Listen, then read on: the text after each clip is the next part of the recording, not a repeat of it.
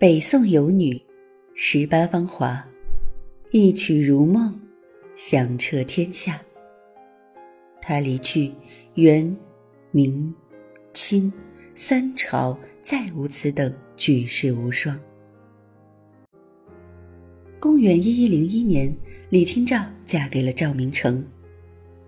怕郎猜到，奴面不如花面好。云鬓斜簪，徒要叫郎比并看。这是婚后的李清照对丈夫赵明诚发出的灵魂拷问：“我在你心里是不是人比花娇呀？”她是个爱黏着丈夫的小妻子。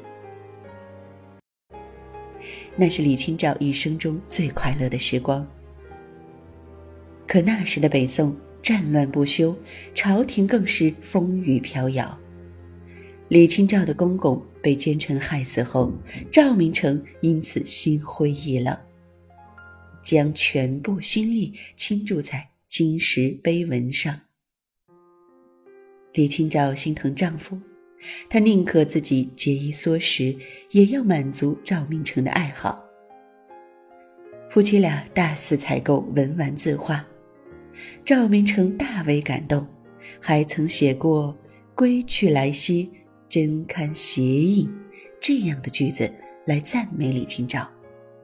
然而岁月静好，并没有抵过政局的诡谲。